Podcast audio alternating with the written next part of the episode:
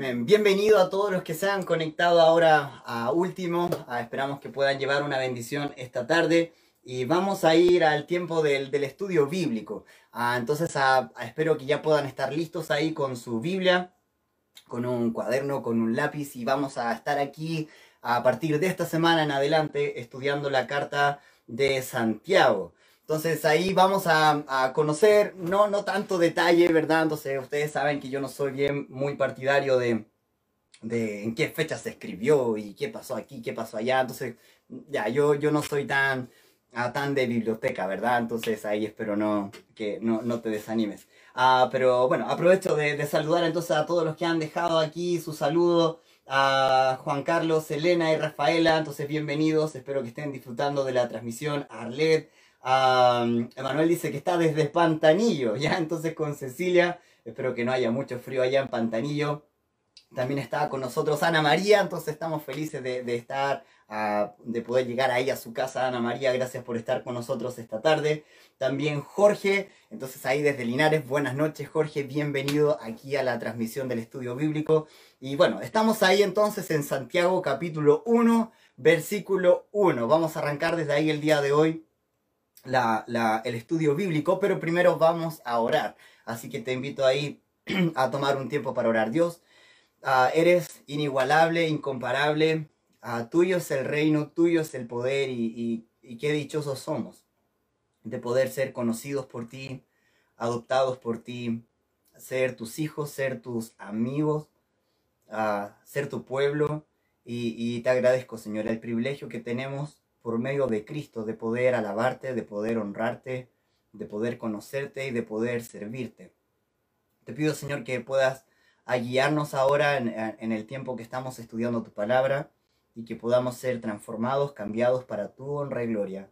Ah, en el nombre de Jesús. Amén. Muy bien, vamos a estar aquí en Santiago capítulo 1, versículo 1. Mira lo que dice la Biblia. Santiago, siervo de Dios y del Señor Jesucristo, a las doce tribus que están en la dispersión, salud. Entonces ahí está el, inicio de, la carta. Y Santiago, en este caso, el nombre es la versión helenizada, la versión griega del nombre Jacobo. Entonces hay ahí algunas discusiones de, quién realmente es el autor aquí de la carta, ah, como, como buscamos ser lo más bíblico posible. Entonces no, no, Ah, no voy a decir quién es específicamente el autor, porque la Biblia no lo dice. Entonces hay algunas, obviamente, tendencias a pensar que pudo ser uno, pudo ser el otro, ah, pero lo interesante es que aquí entonces vemos que Santiago, Jacobo, un nombre, el, nombre más común, ¿ya? Entonces, si pudieras pensar cuál, cuál sería el nombre más común de nuestra época, entonces puedes dejarlo ahí yo en, los comentarios. Yo, yo no quiero decir ningún nombre, ¿ya? Para que después se enojen conmigo y, me digan, oye, estás diciendo que mi nombre es, un nombre común, ¿ya? Carlos, ¿ya? Entonces un nombre bien común, Carlos. Ah, lo siento, Juan Carlos, ¿ya? Pero tú eres Juan Carlos, ¿ya? Yo soy Carlos, ahí sí solito.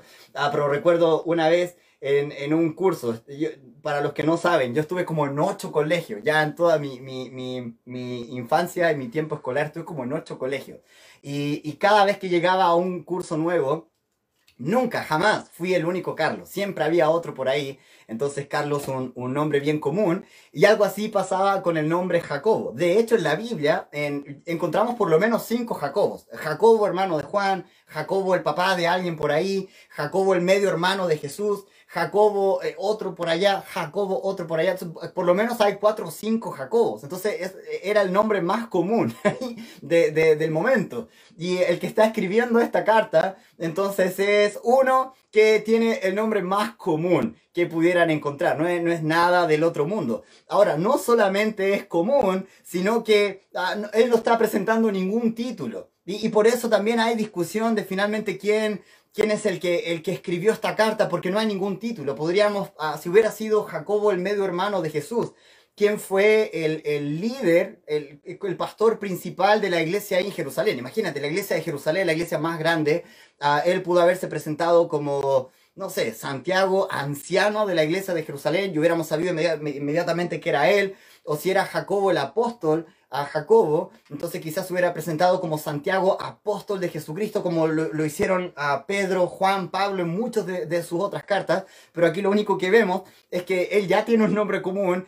y más encima ni siquiera tiene como, como un título para, para presentar su, su carta. Es la única vez en toda la carta, en cinco capítulos que vamos a estar estudiando, es la única vez que se menciona algo del autor es al principio. Su nombre, nada más. Él no va a decir nada en toda la carta sobre él, qué hace, a qué se dedica, solamente uh, no, no hay otro dato personal. Uh, mientras que Pedro, Juan y Pablo mencionaron cada vez, a Pablo solamente en dos ocasiones no usó su título de apóstol, pero cada vez que escribió se presentó como apóstol de Jesucristo, no es lo que encontramos aquí en Santiago.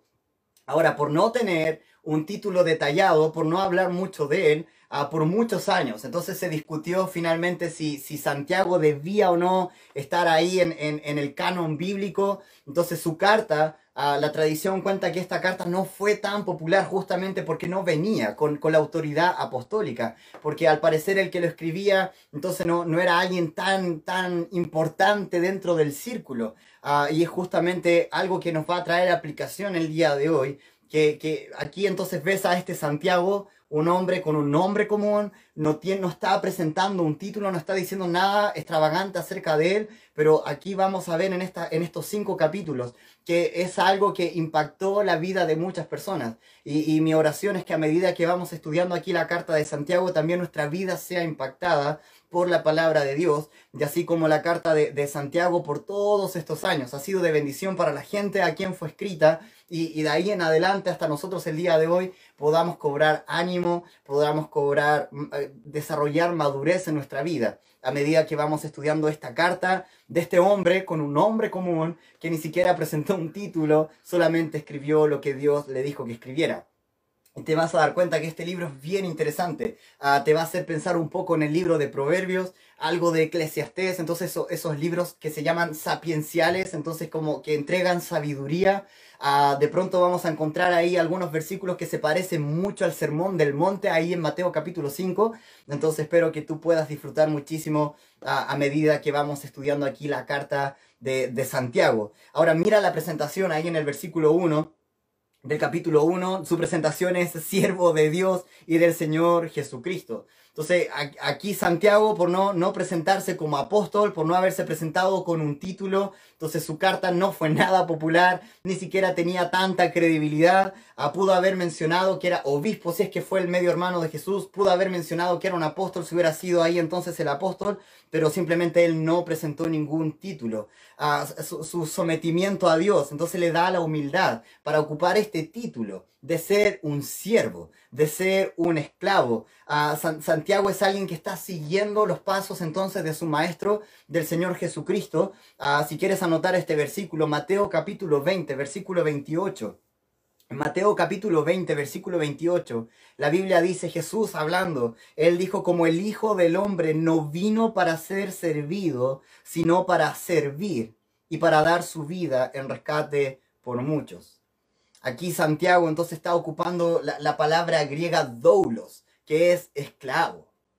Cuando él habla de, a veces de repente aquí en, la cultura evangélica, entonces el siervo de Dios, y tú sabes que es un hombre bien vestido, muy respetado, entonces que le dan ahí quizás el asiento más cómodo, pero, pero cuando hablamos bíblicamente de la palabra siervo, es esta palabra doulos, que era un esclavo alguien que no tenía autoridad sobre sí mismo, sino que dependía 100% de lo que su amo decía. Entonces Santiago no, no fue un esclavo por necesidad, aquí no se está presentando como siervo de Jesucristo porque era un esclavo ah, en el sentido laboral del Señor Jesucristo, entonces él no es un esclavo por fuerza o por necesidad, entonces él se vio a sí mismo como un esclavo del Señor por elección. A Pablo en muchas ocasiones también se, se presentó como doulos, como este esclavo, como este siervo, ah, este esclavo de Cristo por elección. A Romanos capítulo 1, versículo 1 la Biblia dice Pablo, siervo de Jesucristo. Aquí la palabra esclavo, llamado a ser apóstol, apartado para el Evangelio de Dios.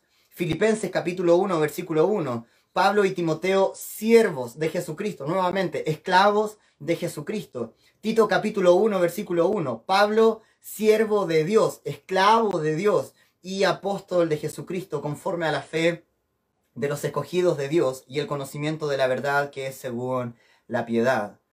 Entonces aquí Santiago cuando tiene que empezar su, carta, él se reconoce como un simple siervo de Dios y del Señor Jesucristo.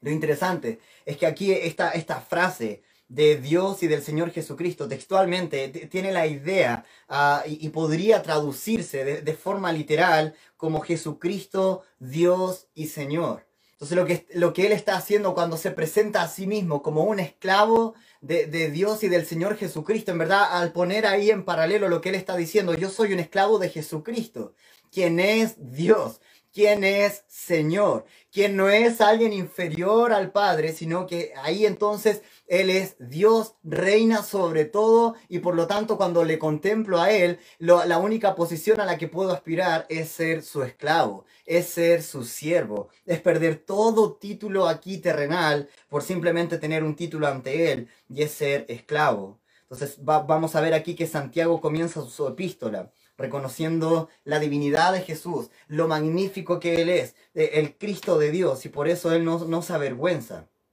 de ser su siervo, de ser su esclavo. Ahora mira, ¿cuál es la audiencia a la cual Santiago está escribiendo? El versículo 1 dice, Santiago, siervo de Dios y del Señor Jesucristo, a las doce tribus que están en la dispersión, salud. Su audiencia, entonces no es gente que está bien, honestamente su audiencia va a ser gente que están siendo perseguidos y que están llenos de, problemas.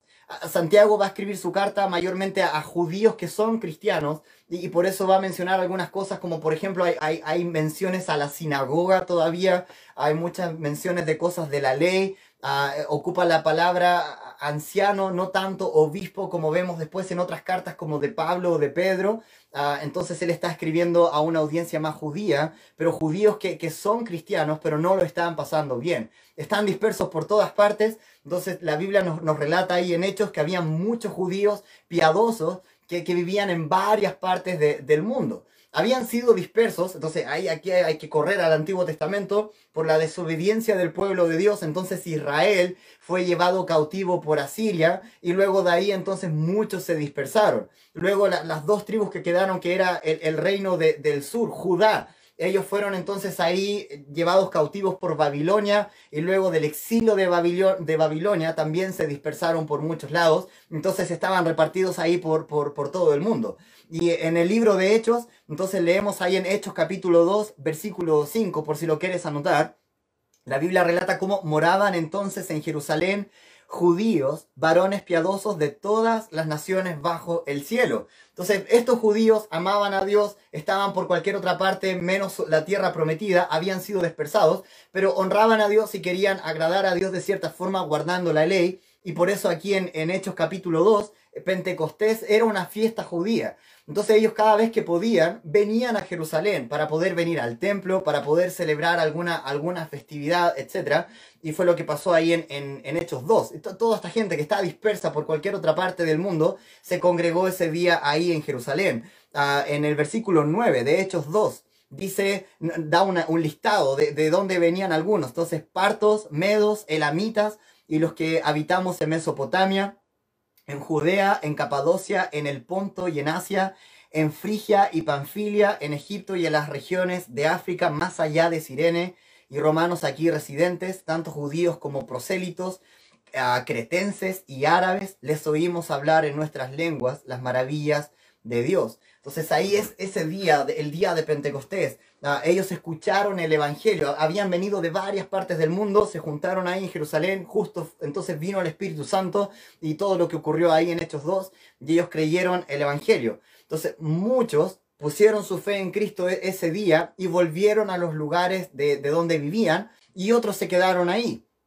Ahora lo interesante es que estos luego tuvieron que volver a dispersarse producto de la persecución que vino después de la muerte de Esteban. Ahí en Hechos capítulo 8, la Biblia nos dice, en Hechos capítulo 8, versículo 1, y Saulo consentía en su muerte. En aquel día hubo una gran persecución contra la iglesia que estaba en Jerusalén, y todos fueron esparcidos por las tierras de Judea y de Samaria, salvo los apóstoles. Entonces imagina la audiencia a la que le está escribiendo Santiago. Él de partida ni siquiera tiene un título importante. Se ha presentado como un esclavo. Lo único que le importa es ser el esclavo del Señor, estar sometido a Dios. Y va a escribir una carta a un público que, que ya tenía problemas, entonces puso su fe en Cristo pensando que todo se iba a arreglar, que todo se iba a mejorar, pero en verdad todo ha sido peor. Entonces se han vuelto a dispersar y donde van entonces están siendo perseguidos por su propia gente, por su propia familia. Y, es justamente a esta gente a la cual Santiago va a tener que escribir. ¿Y, cuál va a ser su mensaje? Entonces algo no tan popular en tiempos difíciles. su audiencia va a tener que escuchar consejos en, cuanto a, qué hacer en medio de la persecución externa de, seguir siendo fieles mientras están siendo perseguidos por fuera, pero también a tener la actitud correcta cuando están teniendo problemas internos. Entonces, no, sé si, si, te das cuenta, pero a menudo, cuando estamos pasando en tiempos difíciles, cuando eh, cosas a nuestro alrededor o internamente están mal, a veces solemos ocuparlo como excusa para pensar, para sentir y para hacer de la forma incorrecta. Entonces ofendemos a otro y, de pronto estamos ahí en rebeldía espiritual y ocupamos ahí entonces la adversidad como una simple excusa. Eh, que eh, hice esto porque entonces tú sabes lo que estoy pasando. Ah, te, hablé así porque bueno, tú sabes la presión que estoy teniendo. Ah, y estoy con, rebeldía porque entonces mira cómo, cómo voy a estar bien si mira lo que está pasando. Entonces no, no, no, cerramos al consejo y a la exhortación. Entonces lo que va a tener que hacer Santiago es hablar de lo importante que es tener una fe puesta en acción, no importando la adversidad, no, no importando las circunstancias, lo que estén. Entonces muchos de sus temas van a girar en torno a un pensamiento. Y este pensamiento es perfección, es madurez espiritual.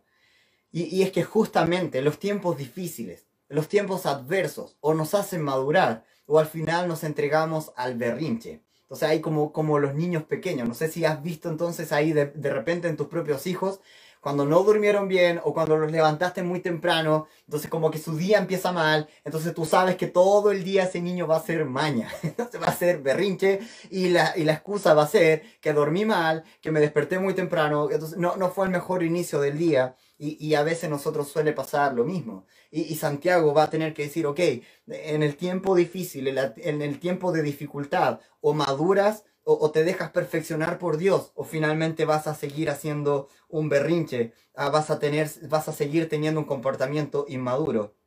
Algunos de los temas que Santiago va a tener que mencionar a esta audiencia, que no lo va a estar pasando tan bien, es hablarles acerca de Cristo como Señor exaltado, como divino, quien perdona pecados, quien tiene poder para sanar, quien es un juez que está a la puerta, y lo que les va a tener que decir a ellos es que ellos deben seguir honrando a Dios en medio de la dificultad. Suele, sonar un poco difícil de, pensar. Él les va a hablar de la oración, cómo, cómo la oración nos acerca a Dios, pero también la, la, oración nos humilla ante Dios. Y ellos van a tener que escuchar que ellos deben seguir recurriendo a Dios, no importando su situación, para ser humillados ante Dios, para acercarse a Dios. Él les va a tener que hablar de fe y obras, cómo, cómo la fe genuina entonces se muestra por la acción se, debe evidenciar en lo que hacemos. E, e, ellos deben entender que en medio de situaciones difíciles deben estar mostrando actos que, que muestren que ellos son lo que dicen ser. Él va a hablar acerca de pruebas y sumisión. Eh, podemos estar firmes en la prueba y la tentación si estamos sumisos a Dios. E, ellos van a tener que, escuchar de Santiago en, medio de su situación difícil van a tener que escuchar que, si se muestran sumisos y humildes ante Dios, van a poder recibir la gracia que necesitan para poder soportar la prueba y la tentación. Y, esa es su audiencia. No lo están pasando bien. Están con problemas. Están aproblemados. Están siendo perseguidos. ¿Cuál es la clave? ¿Cuál es la clave de Santiago? Mira nuevamente el versículo 1. Mira su presentación. Santiago, siervo de Dios y del Señor Jesucristo la clave para que todo esto funcione es ser siervo. ¿Cómo podemos tener la actitud correcta? ¿Cómo podemos tener los pensamientos correctos en medio de tanta adversidad? E-, en medio de la persecución, en medio de la, de la injusticia. Debes ser un siervo. Debes verte a ti mismo como un esclavo. ¿Cómo te estás viendo a ti mismo en medio de la adversidad, en medio de los problemas, en medio de la escasez? para tener la actitud correcta. para tener las acciones correctas, es necesario que comencemos a vernos como Santiago lo hizo, como un siervo. Cuando nos vemos a, nosotros mismos como una eminencia y, estamos tratando de, recurrir a, algunos títulos que pudiéramos tener. Entonces, las dificultades nos dan la sensación de que algo se nos debe. Y, tenemos esa sensación de deuda, de que no merecemos esto, no merecemos este trato, no, no merecemos esta circunstancia. E, e, el orgullo y los títulos entonces nos dan una impresión de, exigir. Pero tú sabes que nunca es suficiente. Nunca es suficiente respeto. Nunca es suficiente gratitud. Nunca es suficiente servicio que nos puedan entregar. Si, nos vemos como, como siervos, vamos a poder afrontar absolutamente todo con humildad y sometimiento. Mientras que si estamos aspirando a, títulos, a, vernos de una forma distinta, siempre vamos a tener esa sensación de deuda, descontento, y, debemos entender esto. Mucho de nuestras frustraciones, mucho de nuestra falta de, contentamiento, ah, mucho de ello tiene, tiene raíz en el hecho de que nos vemos en una posición muy alta, pero nunca como simples esclavos. ¿Cuántos de nosotros realmente nos gusta la idea de, pensar de, nosotros mismos como un mero esclavo? El, ritmo de la vida, el ritmo de la sociedad actual. Entonces, como que nos está empujando siempre a poder tener la mejor posición, a, poder tener ahí entonces un apellido, que, obviamente no, es tu apellido, pero a tener algo ahí al lado. Entonces yo me llamo tanto y soy esto. Ah, yo, yo soy esto y vivo en tal sector. Ah, pero siempre como algo que nos deje más arriba del resto, cuando en verdad Santiago está diciendo, hey, hey, hey, la forma correcta, la forma correcta que tú puedes afrontar la adversidad, que puedes tener la actitud correcta, las acciones correctas, es que dejes de mirarte con un título, que dejes de mirarte como una eminencia y comiences a mirarte como un mero esclavo, que comiences a tener sumisión, que te veas a ti como el del, el del escalafón más abajo, para que puedas tener entonces humildad y sometimiento ante Dios Muchas veces estamos levantando el puño, quejándonos, exigiendo, protestando de, sus mandamientos y lo difícil que es. Santiago, muy por el contrario, él logró madurez en su vida a través del sometimiento. Y, esto trajo claridad a su vida. Y es lo que él va, va, a escribir en las siguientes páginas para esta gente que no lo está pasando bien. Si hubiese sido el apóstol Jacobo quien escribió esta carta, en Hechos nos relata que él no estuvo exento de persecución. Finalmente le enviaron a, matar a espada. Si hubiese sido el, medio hermano del Señor, el, obispo principal ahí de la iglesia en Jerusalén, sabes que tampoco estuvo exento de persecución. La tradición dice que, al final le condenaron y le arrojaron de la parte más alta del templo. Y, cuando cayó al piso, entonces no murió inmediatamente y luego comenzaron a piedrarle y, después de tirar muchas piedras, entonces todavía no moría y al final vino una persona y con un palo terminó, terminó con su vida. Pero sabes qué, no, no, no le ves, no le ves frustrado. E, él está hablando de que podemos tener la actitud correcta, que podemos tener las acciones correctas en medio de la dificultad, en medio de la adversidad, de la persecución externa. Si dejamos de aspirar a títulos, si dejamos de depender de una posición y, podemos aspirar a una sola, que es ser un esclavo, ser un siervo, no reclamar derechos, no reclamar privilegios, verte a ti mismo como un simple esclavo. ¿Sabes que Santiago no, no es una carta elocuente y profunda en doctrina de la cual entonces podamos estar ahí entonces e, estudiando y haciendo crecer nuestra cabeza para luego hablar y vernos importantes? ¿Sabes que Eso no es Santiago. La epístola de Santiago más, más bien es una, una guía práctica para obedecer como un mero esclavo. Y eso es lo que Santiago nos va a querer traspasar a medida que vamos estudiando esta carta. E, e, ¿Estás haciendo berrinche? E, ¿Has estado el último tiempo ahí entonces como, como el niño con berrinche por no tener el respeto, la admiración, la, la recompensa que tu título merece, que tu posición merece? ¿Cuánto a nuestro alrededor cambiaría si, comenzáramos a, vernos como simples esclavos, como simples siervos de Dios, cuánto nuestra vida mejoraría.